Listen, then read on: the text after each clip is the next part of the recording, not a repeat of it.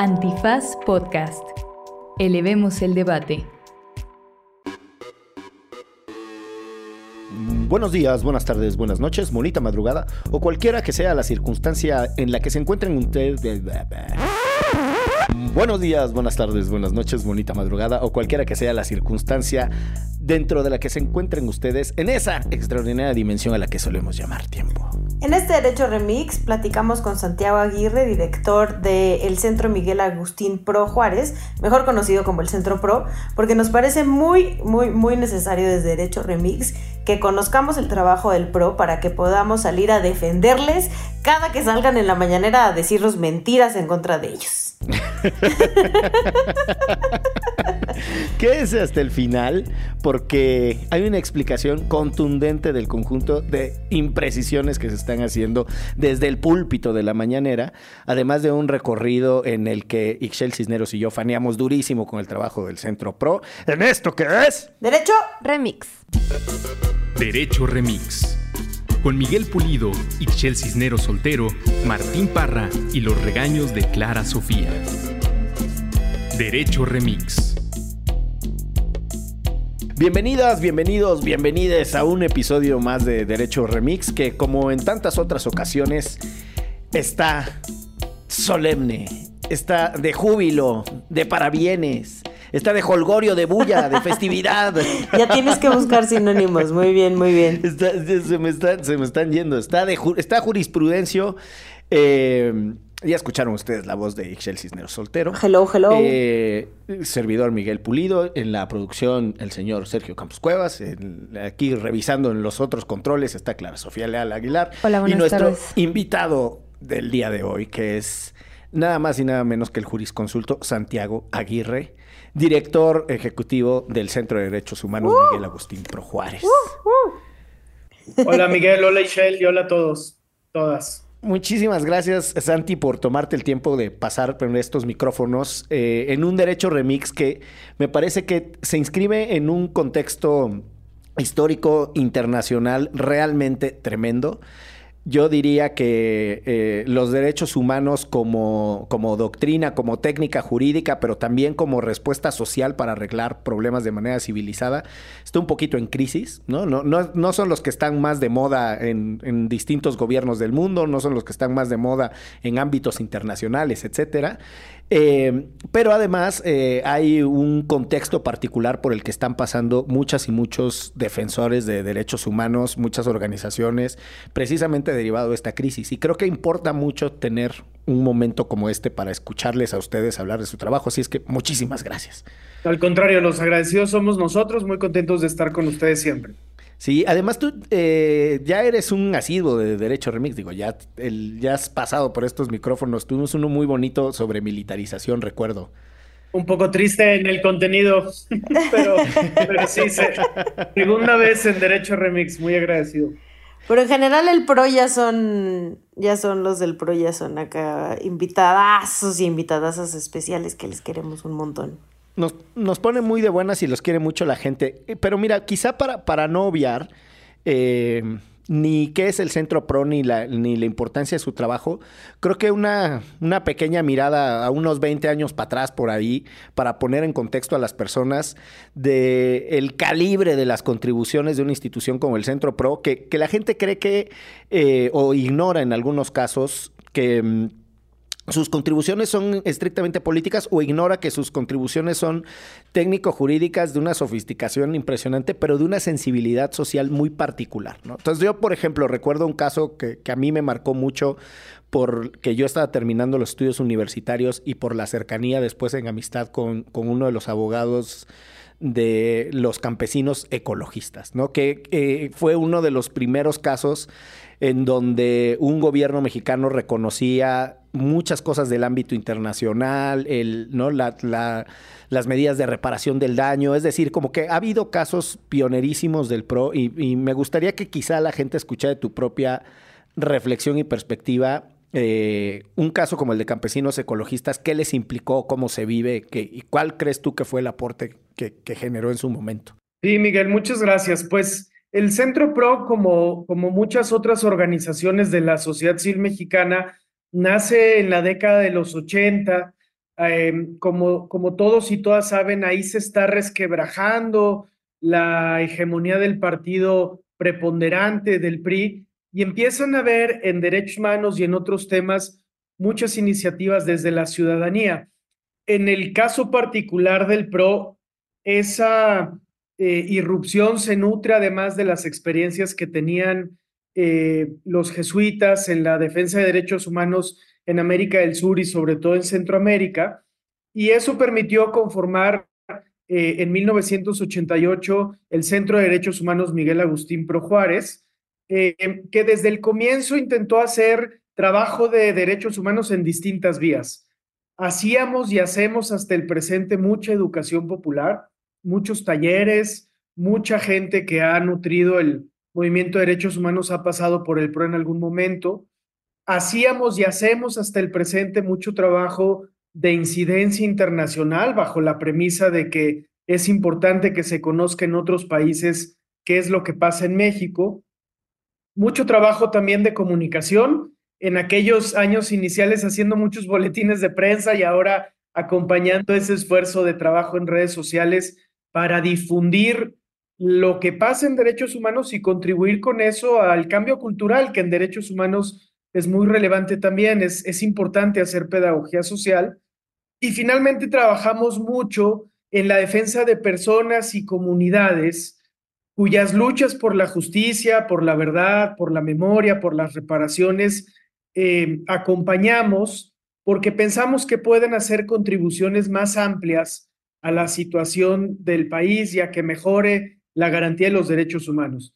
El caso que tú mencionas, Miguel, es uno de esos casos causa que el PRO impulsó mucho eh, y es el caso que involucra a, a Teodoro Cabrera y a Rodolfo Montiel, dos líderes campesinos ecologistas de la Sierra de Petatlán en Guerrero, que a finales de los 90 se reunieron con muchos otros compañeros y compañeras, eh, con Felipe Arriaga, por ejemplo, para denunciar la sobreexplotación de los bosques de la Sierra de Petlatán por parte de una eh, empresa que vendía la madera a su vez a una transnacional canadiense que utilizaba esa madera en la fabricación de papel.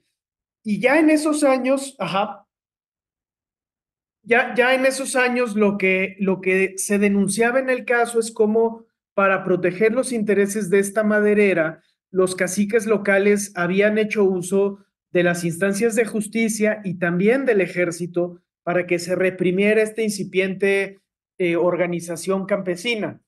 Y el caso con, con los años terminó llegando a la Corte Interamericana de Derechos Humanos porque sirvió para que se analizara la práctica de la tortura en México y todavía hasta hace muy poco seguían emitiéndose eh, tesis en, la, en el Poder Judicial de la Federación sobre la práctica de la tortura y su investigación que dependían o que se pensaron y escribieron a partir del caso de los campesinos ecologistas, ¿no? Una lucha muy relevante sobre el medio ambiente, hoy diríamos que sobre el cambio climático, pero también sobre la tortura, pero también sobre cómo las instituciones de justicia y seguridad mexicanas fácilmente entran en colusión con los poderes fácticos regionales, en ese entonces caciques, ahora diríamos eh, grupos de macrocriminalidad y de delincuencia organizada, ¿no? No, pues ligerita las cosas a las que se dedican. Casi nada. Eh, casi nada, exactamente. Em, yo, en, esto que describes de la defensa de personas y de comunidades, eh, me hace pensar en, muchos otros casos icónicos. Tienen desde el acompañamiento de las mujeres víctimas de tortura sexual de Atenco, por ejemplo, ¿no? Que también ha sido un, tema eh, medular en, la defensa de los derechos humanos, tratar de mm, ponerle diques de control a la forma en la que se, ejerce la brutalidad policíaca.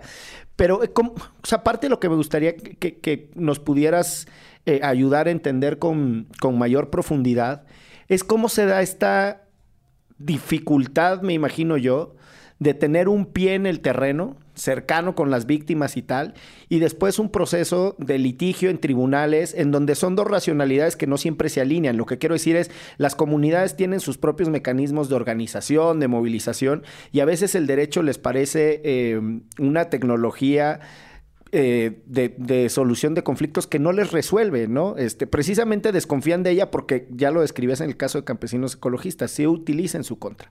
Entonces, esta mediación de seguir creyendo en la justicia, seguir creyendo en las instituciones, cuando son precisamente las que le rompen la madre a las personas, y al mismo tiempo pues no, puede, no es que tú te vas a poner a abogar por las instituciones frente a las comunidades, ¿no? Pero ese balance eh, de ese activismo y tal, con esta práctica también eh, de seguir fortaleciendo o creyendo en las instituciones.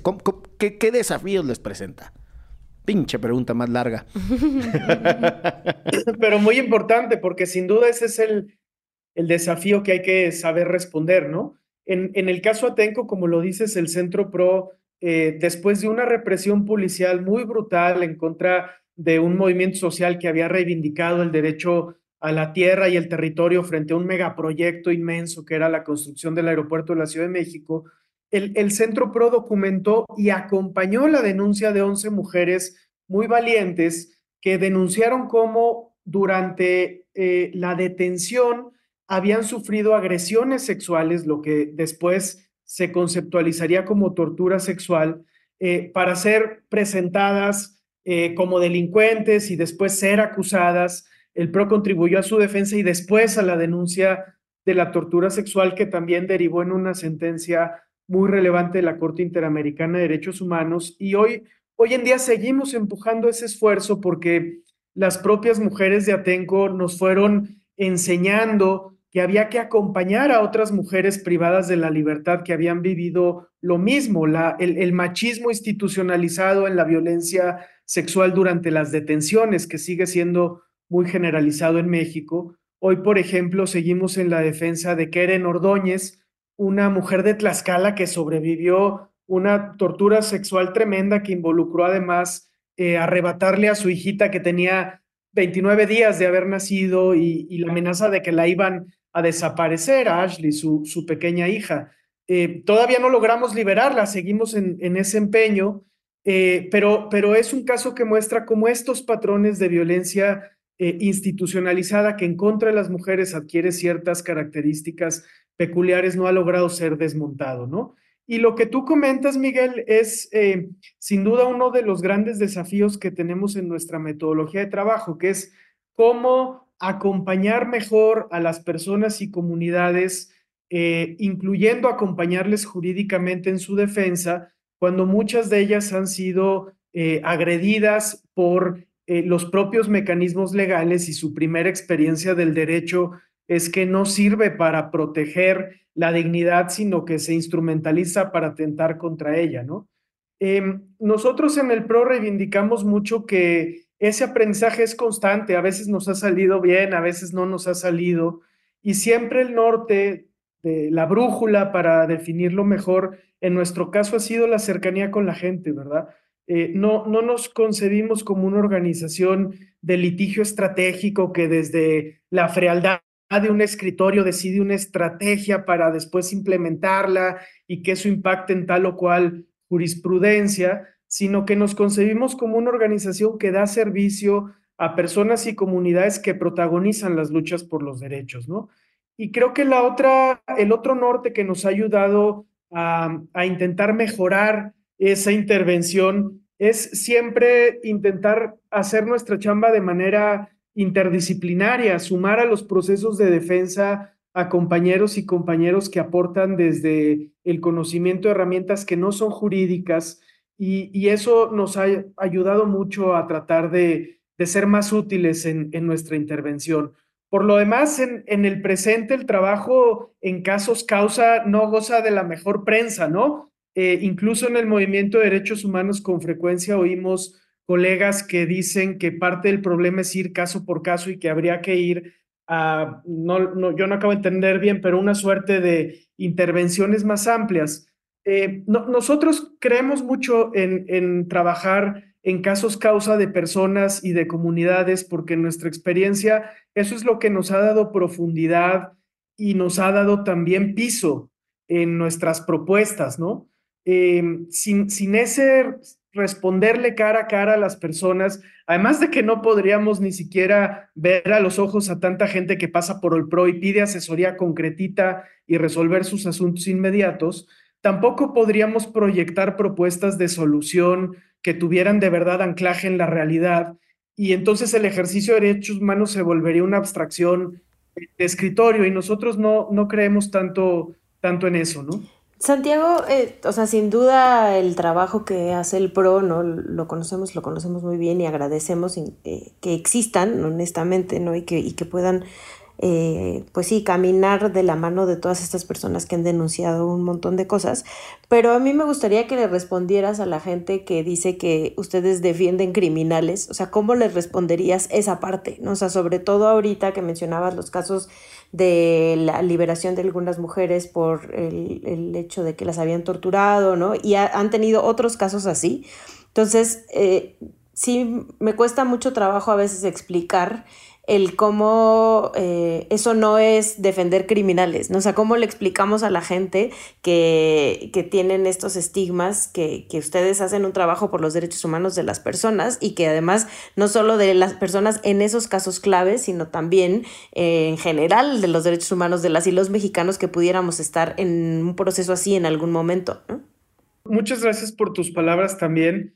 Em, nosotros lo que, lo que intentamos siempre eh, compartir y, hacerlo desde una posición de humildad nos importa para que, porque mucha de la gente que tiene esas dudas está formulándolas desde un miedo legítimo, ¿verdad? No, no es que sepan menos, no es que les importe menos, pues todos y todas estamos muy asustados de lo que ha pasado en México los últimos 15 años y, y eso lleva a posiciones de duda sobre la valía de los derechos humanos en nuestras sociedades, ¿no?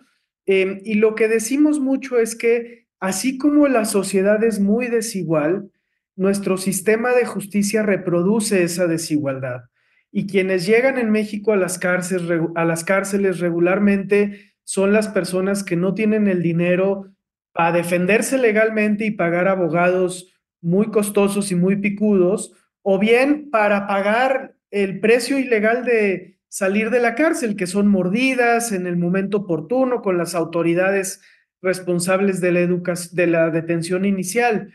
Eso hace que las cárceles en México estén excesivamente llenas de personas pobres, de cuerpos racializados, de quienes no han tenido cómo defenderse, de mujeres que son abandonadas por sus parejas hombres cuando enfrentan un problema de esta naturaleza.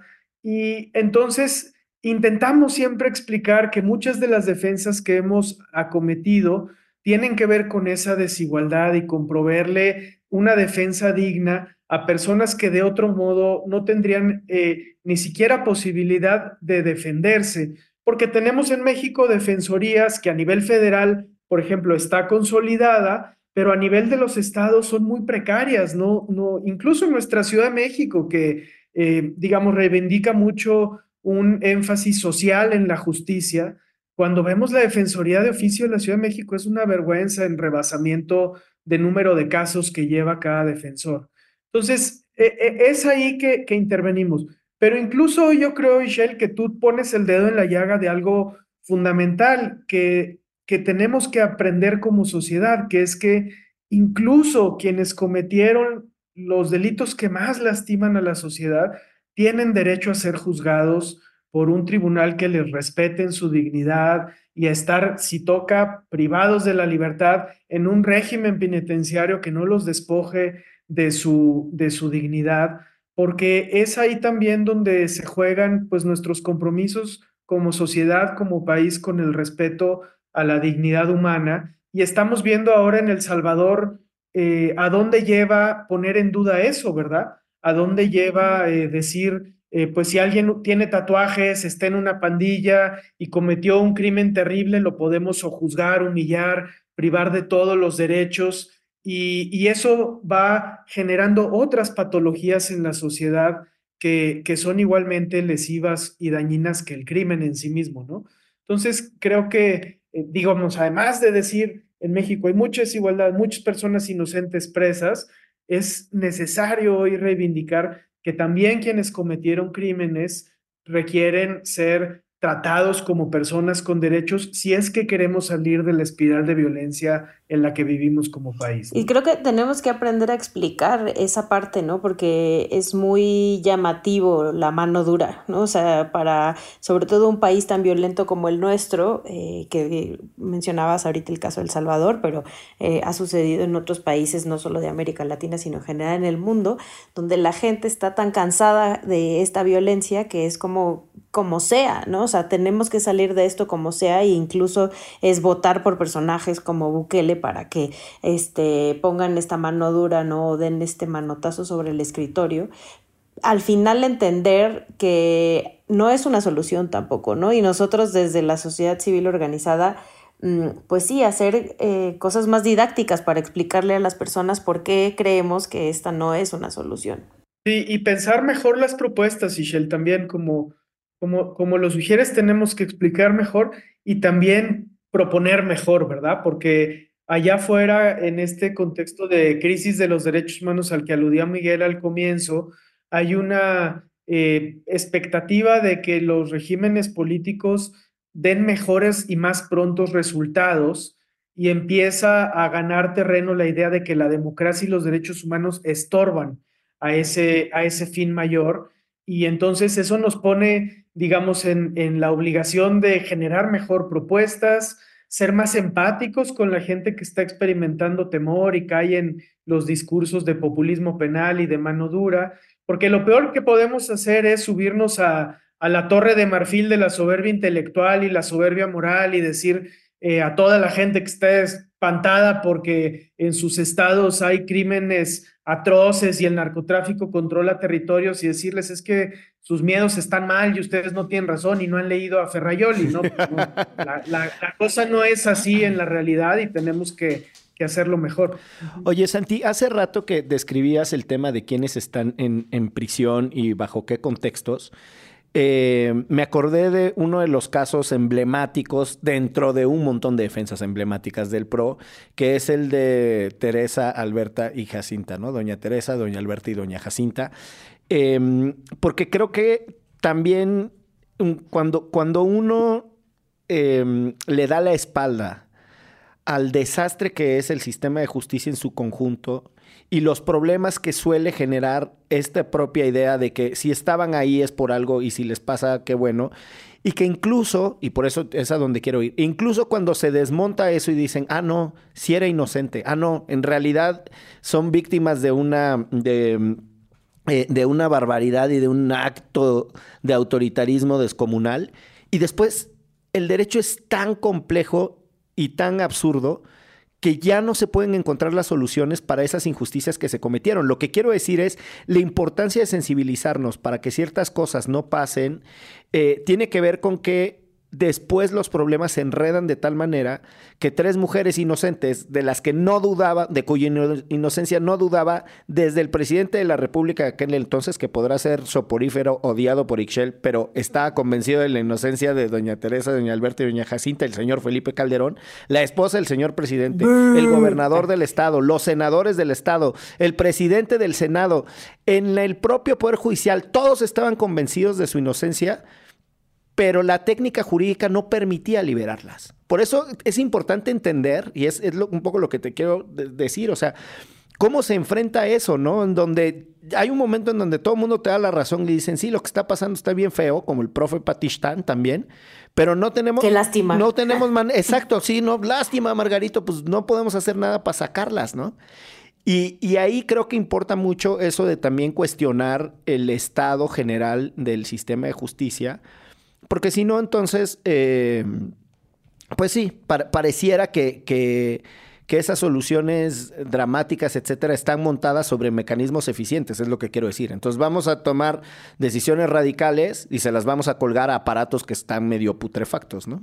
Sin, sin duda, Miguel, es un caso que muestra muy claramente lo, lo que señalas. Eran, son tres eh, mujeres indígenas que trabajaban en un tianguis en el estado de Querétaro eh, llegaron unos policías ministeriales, poco hablamos a veces de la policía ministerial, pero en México son normalmente parte de los cuerpos más corrompidos y abusivos, y en ellos está originariamente la responsabilidad de investigar los delitos. y llegaron a hacer un decomiso en el tianguis porque en el tianguis hay lo que hay, ¿no? Piratería. Y... Claro, piratería. Eh, pero estos, estos policías ministeriales de, de, la Agencia Federal de Investigación, que tuvo muy mala fama merecida, la famosa AFI, eh, decomisaron los discos y los DVDs y no se les veía intención de, de asegurarlos, los iban a revender. Eh, los tianguistas se, se defendieron, se los quitaron, se generó un momento de tensión y semanas después llegaron a cobrársela identificando a tres mujeres que ni siquiera habían estado en ese contexto y acusándolas nada más y nada menos que de secuestro, ¿no? Que, que la propia acusación era muy indignante en un país donde sí se secuestra gente y esos secuestros quedan impunes, pues querer caracterizar un momento de tensión social así y meter a la cárcel pidiendo penas de décadas a tres mujeres indígenas era una aberración. Y, como lo dices, una vez echado a andar el sistema de justicia, es muy difícil después encontrar salidas, parar la irracionalidad y que los inocentes eh, eh, salgan. Y es un caso, eh, Miguel, que muestra de mucha actualidad para los temas del presente, ¿no? No solo porque acá queda claro cómo el aparato penal se echa a andar contra mujeres pobres, indígenas, eh, sin posibilidades de tener una defensa efectiva, sino porque también muestra que todo el engranaje está mal en México, ¿no? Estos policías ministeriales que abusan, estos ministerios públicos sin criterio, sin, sin ninguna idea de política criminal, que dicen, ah, pues sí, nos parece muy buena idea llevar a la cárcel a tres mujeres, y jueces y juezas que, que escudados en que no le dan la cara a nadie, eh, resuelven mal y no protegen los derechos, ¿no? Ahora, ahora escuchamos mucho el discurso de la coalición gobernante en contra del Poder Judicial y casos como este le dan la razón. Desde luego que hay que hacer algo con, con los poderes judiciales. Pero lo que está proponiendo no va en lógica de mejorar a los poderes judiciales, sino de controlarlos. Y por otro lado, se olvidaron de las fiscalías y, y de los ministerios públicos que son en realidad nuestro gran nudo de impunidad en el país. ¿no? y quienes también tienen este acercamiento con las personas, ¿no? En primer, y también la oportunidad de evitar que se violen sus derechos humanos de primera llegada, digamos. Sin duda, Ichelo, son los que están más cerca de los problemas sociales y tienen siempre ahí un margen importante de decisión de, de qué hacen, que lamentablemente a veces eh, es un margen, margen que se achica porque les piden cuotas para consignar, es decir, cumplir con cierto número de acusaciones al mes para que sus jefes puedan mostrar mejores números de eficiencia. Muy bien.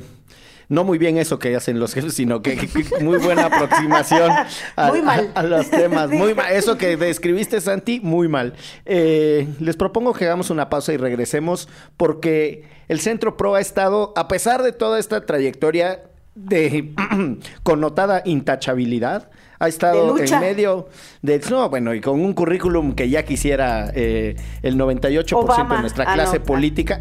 No lo tiene ni Obama. un currículum que no lo tiene Obama. Bueno, ha estado en medio de la polémica. Vamos a regresar a hablar de eso en esto que es... Derecho.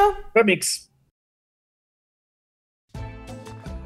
No se dice provincia, tercera temporada. Acciones locales por los derechos humanos en México, una colaboración de Antifaz y Acento. En esta tercera temporada recorreremos el país de la mano de acento, acción local, para platicar con defensoras y defensores de derechos humanos que a través de sus experiencias nos permiten conocer problemáticas que afectan a todo México y las acciones que llevan a cabo para avanzar hacia la justicia social en sus comunidades y territorios. Vale.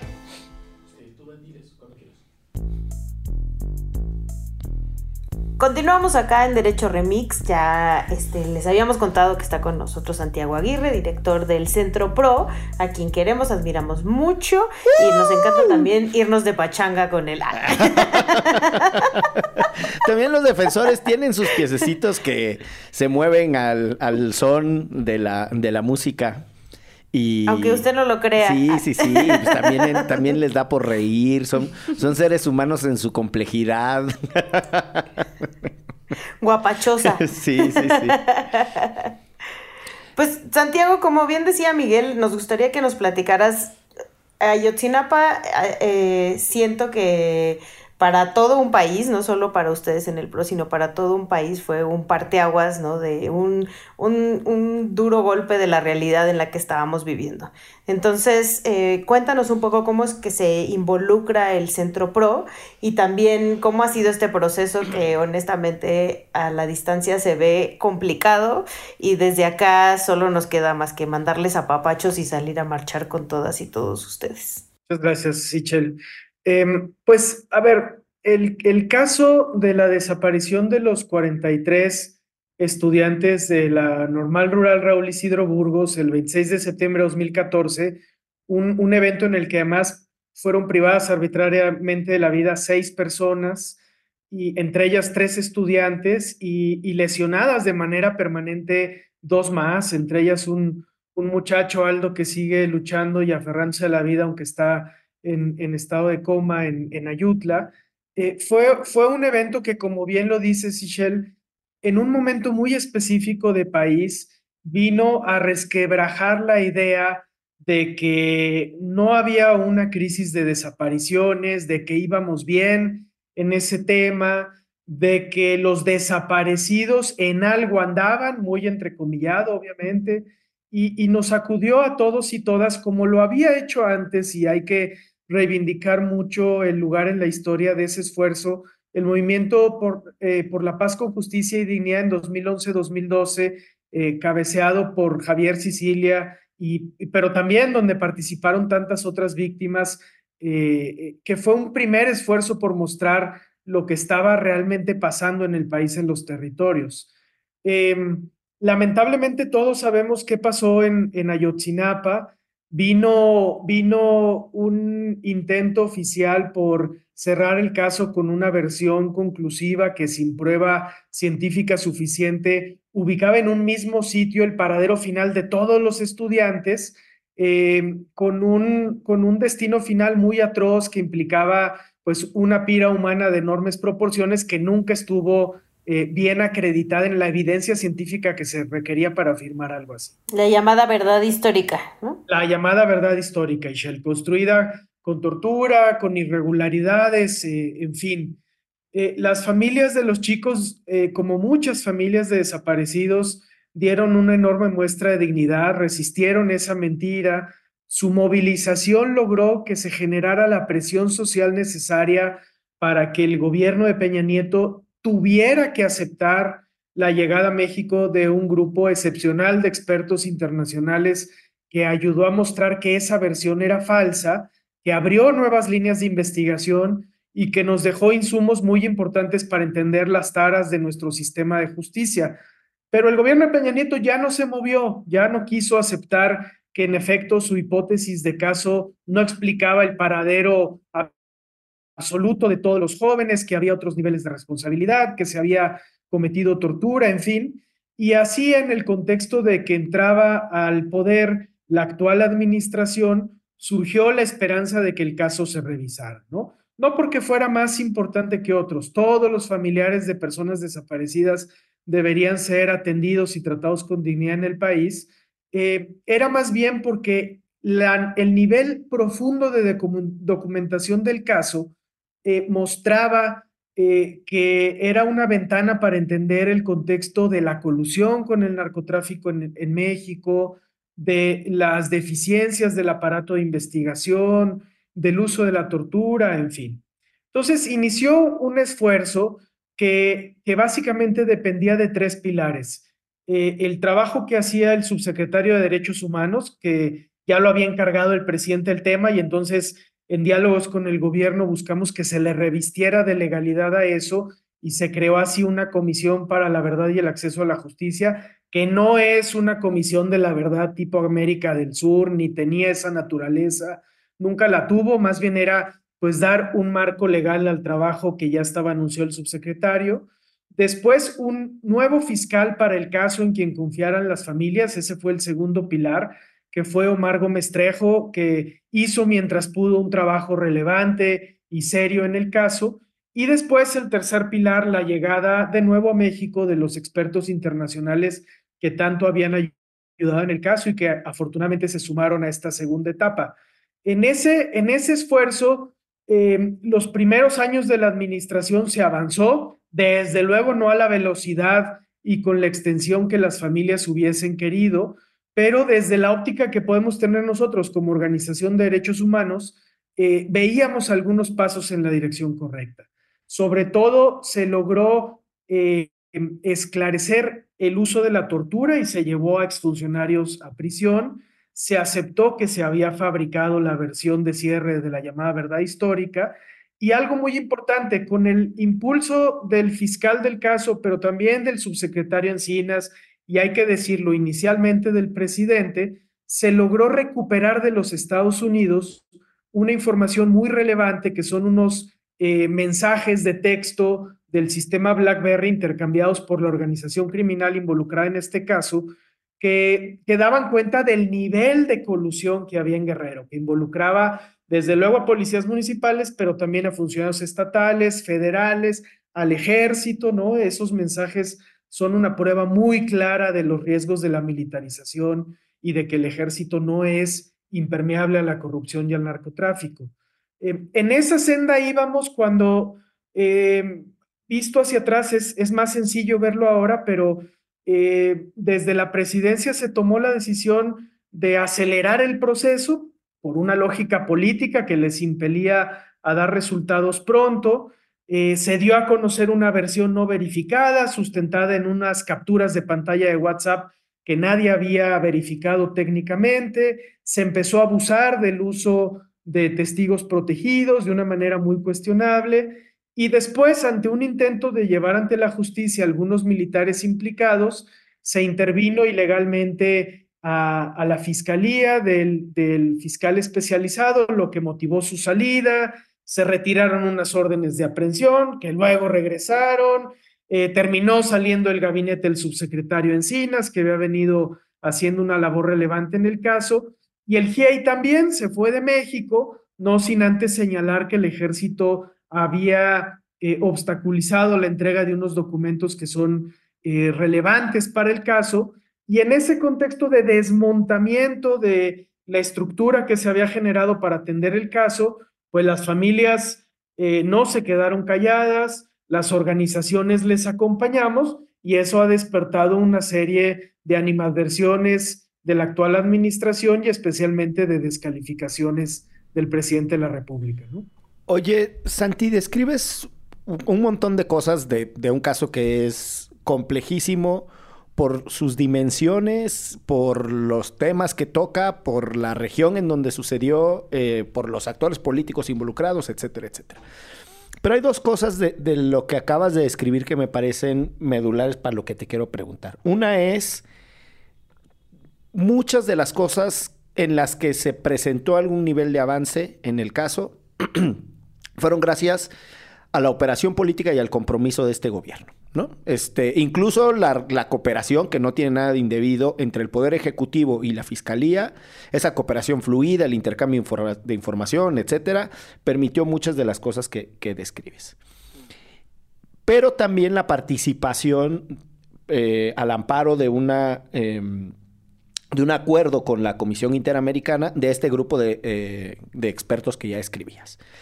Y ahí esas dos cosas cambian. El presidente empieza a criticar primero al grupo de expertos y después empieza a criticar a la defensa de, las víctimas que son ustedes y después de esa estructura... Y antes también al fiscal especial, Exacto, allá iba. O sea, primero se confronta con el GIEI, después se confronta con ustedes. Y después de esa estructura, no solo se confronta, sino que además eh, termina siendo removido el fiscal en lo que evidentemente es una intervención externa. Ese cambio dramático lo ha llevado, ha llevado al presidente, desde mi perspectiva, a decir un montón de imprecisiones respecto del el PRO y respecto del contexto en el que surgieron las colaboraciones con el grupo de expertos independientes. Entonces, ¿cómo es posible que el, ese cambio de narrativa pública presente una contradicción de posturas de la que el presidente no se haga cargo? O sea, mi, sensación es que no solo está desinformando respecto del contexto y de quiénes son ustedes, sino que se está contradiciendo a sí mismo. Y, ahí ustedes han sido, creo, suficientemente claros y precisos en detallarle eh, en dónde están las aristas equivocadas, ¿no? Dónde no está amarrando bien los nudos el presidente. Así es, Miguel, así lo vemos, ¿no? Si, si bien en el, en el caso del PRO había algún antecedente ya de, de animadversión cuando hicimos eco de las denuncias por eh, el asesinato de dos jesuitas muy entrañables para, para nuestro medio en Cerocagua Chihuahua. Y también había algo de animadversión por haber estado alertando sobre los riesgos de la militarización. Es muy claro que, la ofensiva principal se ha lanzado una vez que, que ha sido claro que nos acercamos hacia el final del sexenio sin que la promesa de traer justicia, verdad, en el caso Ayotzinapa esté colmada. Eh, entonces, es un intento de distraer la atención responsabilizando a otros actores, a veces es el Poder Judicial, a veces es la OEA, a veces la CID, en ocasiones las organizaciones y puntualmente en varios eh, momentos el Centro PRO, eh, y, a estos actores se nos atribuye el, el, fracaso que en realidad es fracaso del actual gobierno, ¿no? Y, y, que está utilizando, como dices, elementos que generan mucha desinformación y que son contradictorios con la propia acción de gobierno. En particular al Centro PRO eh, se le ha señalado de dos cosas, ¿no? Primero, que de alguna manera habíamos incurrido en una suerte de conflicto de interés al denunciar la tortura de algunos de los acusados. El presidente ha llegado al extremo de decir que, que nosotros promovimos la libertad de esos acusados y que eh, como la sentencia que liberó a algunos de ellos. Lo que te decía hace rato, o sea, porque defienden criminales, entonces es su culpa, ¿no? No, incluso, Ishel, que, que la sentencia que eh, originó que algunos de estos acusados salieran, eh, de alguna manera la habríamos redactado nosotros o tuvimos que ver en el proceso de su elaboración. Este, uy, si fuera así de sencillo el trabajo de derechos humanos, pues ya hubiéramos sacado de la cárcel a Keren, que está todavía en Tlaxcala y es sobreviviente de, de tortura y sigue privada de su libertad injustamente, ¿no? Em, y, y, creo que ahí hay un elemento fuerte de contradicción en, un presidente que tiene el discurso de que eh, no se debe torturar y que sin embargo en, un caso como este relativiza los efectos que tiene en el proceso eh, la tortura. También hay una contradicción entre un gobierno que dice que no valida la verdad histórica y el hecho de que se señale que los que salieron eran responsables reales de la desaparición de los muchachos, porque en realidad pues estaban acusados de la verdad histórica, ¿no? Lo, cayéndose esa versión, iban a recuperar su libertad. Decir que tienen que estar adentro, pues es defender esa versión mientras al mismo tiempo la atacas, ¿no? Y el otro tema donde recientemente se ha eh, señalado al PRO es eh, por haber suscrito con la Comisión Interamericana el convenio que permitió la llegada del GIEI. Eh, en especial ha habido unas alusiones pues muy poco respetuosas de, de quien fuera el director del Centro PRO, Mario Patrón, un defensor de derechos humanos de trayectoria intachable, que, es muy triste ver que se ha eh, mencionado así en las conferencias presidenciales.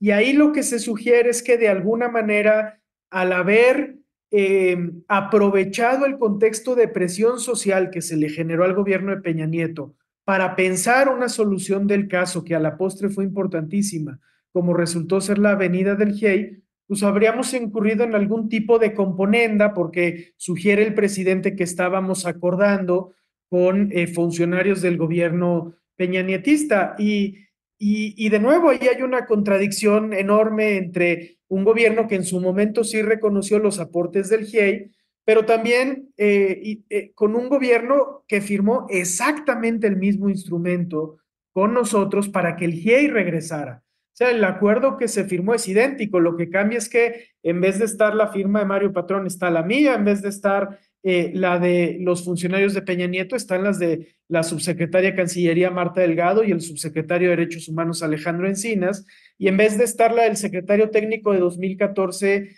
de la, de la CID está la del secretario técnico de 2020, pero los convenios son idénticos porque es legítimo suscribir ese tipo de acuerdos, más porque eso ha sido lo que ha ayudado a las víctimas, que ha sido la venida de los expertos internacionales. Yo creo, Santi, y se nos está acabando el tiempo, se nos deja venir la guillotina tremenda eh, con su avance inexorable eh, del final de este episodio. Pero bueno, yo, yo creo que hay una parte de lo que está señalando que me parece que es medular. Eh, ¿Con quién vas a firmar los acuerdos en un tema de derechos humanos? Uno podrá tener una postura política firme, recalcitrante, ¿no? Eh, intransigente respecto de la ética o del comportamiento de un servidor público pero ellos son los que están en el poder, técnicamente con ellos son con los que tienes que dialogar y ellos son los que tienen que resolver los problemas que se generan. Son responsables. Son responsables, o sea, estaba, es decir, estaban ustedes negociando con ellos porque eran los que estaban en esos cargos, no porque fueran porristas de ellos, ¿no? Entonces me, me parece muy, no solo muy impreciso el, el planteamiento del presidente, sino además me parece muy mezquino y sí creo que ya raya en una eh, en, una, e, e, en una conducta que sí tiene que ser denunciable. O sea, a mí me parece que eh, el presidente se va a ir, pero a este país no le conviene un centro de derechos humanos, Miguel Agustín Pro Juárez, calumniado de manera infundada, porque eso no está en juego el prestigio político del presidente. Él se va a ir con su gran popularidad, pero ¿qué gana dejando una institución abollada que además tiene que seguir enfrentando poderes fácticos y un montón de otras instituciones corruptas eh, en un montón de otras latitudes? Entonces, flaco favor le está haciendo a este país y sobre todo me parece que es una profunda traición al compromiso con los derechos humanos, que no significa otra cosa que una profunda traición a personas y que no significa en este país otra cosa que no sea una profunda traición a los pobres, ¿no? Para decirlo con todas sus letras. No, y si a esto le agregas que además mucha de su base, ¿no? Este, y de la gente que se movilizó a votar por él, lo hizo por estas razones, ¿no? Porque se creía en que la cosa iba a ser distinta, el apoyo a las organizaciones de derechos humanos, al, en general a los derechos humanos, la situación, la apertura, la negociación iba a ser distinta porque estábamos acostumbrados a estas cosas horribles con el PRI, en algunos estados con el PAN, ¿no? Y da, no solo da eh, esta vuelta de tuerca, sino que da la espalda a, deja todas las organizaciones, a las víctimas de este país, ¿no? O sea, y eso es lo que es, lo que es mucho más doloroso, o sea, que, que no le, que no esté no solo tomando en cuenta lo que dicen, en este caso, las familias de Ayotzi, sino también em, eh, haciendo, o sea, evitando su responsabilidad, ¿no? O sea, más allá de cualquier otra cosa. O sea, es su responsabilidad resolver este y, como decía Santiago, el montonal de casos de personas desaparecidas que hay en el país. Sí, sin, sin duda. muchas gracias por sus palabras. Yo, yo coincido y, y añadiría que lo que hemos venido experimentando, esto empezó en junio del año pasado, se agravó en diciembre y se sostiene en enero. En nuestra contabilidad llevamos más de 20 menciones eh, denostativas en la conferencia matutina contra el Centro PRO, contra los jesuitas, eh, eh, Mario Patrón, etcétera. Y, experimentamos de primera mano los efectos de eso, que, que en términos de las instituciones de gobierno, sí habilitan a funcionarios de menor nivel que quieren escalar posiciones agradando a sus jefes a prodigar un trato duro, eh, eh, agresivo en ocasiones hacia, hacia el Centro PRO, sus abogados, abogadas y, y, demás personas que representamos. Y hacia afuera, hacia el exterior, sí vemos el daño reputacional y no, no nos, no sabemos no, que no somos los únicos en ello, ¿no? Eh, en, el, en el periodismo el caso de Carmen Aristegui es recurrente, en el campo de las organizaciones el de artículo 19, eh, animal político, en fin, y, y, sí se va haciendo un daño reputacional, eh, que, que, lo notamos en, en, en que incluso gente que conoce bien el trabajo del Centro PRO, de pronto puede verse confundida porque la palabra del presidente tiene un peso diferenciado. Creo que es muy importante para, para eh, un auditorio como el de ustedes y para todos en general reiterar mucho que los primeros mandatarios de un gobierno, autoridades de alto nivel, no pueden decir sin más que tienen libertad de expresión y decir lo que les plazca, porque, porque su palabra eh, tiene un peso diferenciado en el debate público y puede fácilmente destruir reputaciones y generar incentivos para que haya actuaciones eh, contrarias al respeto a los derechos humanos y a la pluralidad democrática. A estas alturas, yo creo que parece muy claro que esta dinámica no va a cambiar, nos da mucha tristeza, nos apena, eh, vemos la desesperación de las familias de Ayotzinapa y no tendrían que ser cosas como esta las que estemos hablando, pero es claro que va a continuar y, francamente lo, único que uno esperaría a estas alturas es que estas fobias eh, presidenciales expresadas de manera dura en las mañaneras, pues no sean heredadas, heredadas por la administración que venga, porque eh, si no, pues además te deja con los puentes dinamitados para seguir haciendo trabajo efectivo de derechos humanos y eso es lo que, lo que a los que estamos ahora en el PRO nos quita el sueño, ¿no? Porque recibimos un, PRO eh, muy consolidado de quienes estuvieron antes que nosotros, así lo quisiéramos dejar y esto daño reputacional eh, sí te merma al momento de, de, pensar en, en, qué viene hacia adelante, ¿no?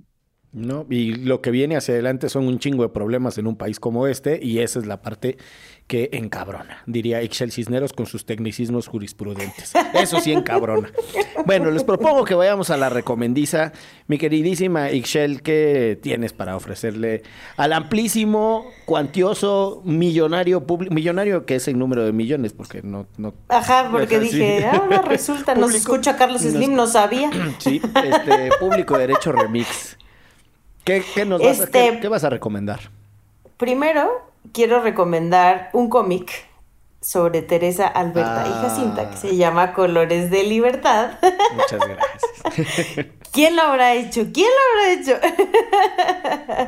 lo que no sé, señor Pulido, es dónde lo puede conseguir la gente. Está, si tú lo pones en Google Colores de Libertad, así tal cual, Miguel Pulido, y te lleva a la página de El Conapred, porque fue una publicación que hicimos con ellos y es la historia que narraba Santiago de Teresa, Alberta y Jacinta, que han de saber ustedes, quienes son muy técnico jurisconsultos, han de saber que ese caso es pionerísimo en materia de reparación del daño en la justicia eh, administrativa de este país. O sea, no todo mundo calibra el nivel de contribuciones que ha hecho el Centro PRO en su capacidad técnico-jurídica, la sensibilidad de los casos. O sea, hay para todos. El PRO reparte para todos. A todos les da enseñanzas y lecciones. Pero ahí se y este bonito cómic lo hizo el señor Pulido. Entonces ahí échele un ojito. Ahí con, la cercanía y el cariño de los colegas del PRO, un montón de gente. Jackie, Santi, este, Andrés, este, Cheli, bueno, un montón de gente. No, no acabo aquí. El mismísimo actual rector de la Ibero Ciudad de México. Santi, ¿tú qué le, qué le, qué le recomendarías al público de Derecho Remix?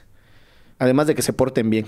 A ver, pues para, para um, conocer un poco más cuál fue el aporte o ha sido de las de las organizaciones de derechos humanos, porque no es solo el PRO, es Tlachinolan, es Serapaz, es fundar también, en el caso Ayotzinapa, eh, sirve mucho un librito que se llama El Caparazón de las Tortugas, que escribió Elena Varela, una académica de la Ibero que estuvo de sabático aquí en el PRO y nos ayudó a sistematizar un, un poquito la experiencia. Y luego, como ha estado muy oscuro el panorama este, en, este último bloque, eh, hay un librito editado por siglo XXI de Catherine C. King que se llama Razones para la Esperanza, ¿no? Que, hace el argumento de que aunque esté medio en crisis el discurso de los derechos humanos, el movimiento y la práctica, sigue siendo una herramienta vital para enfrentar eh, los nuevos retos del presente en contextos de posverdad,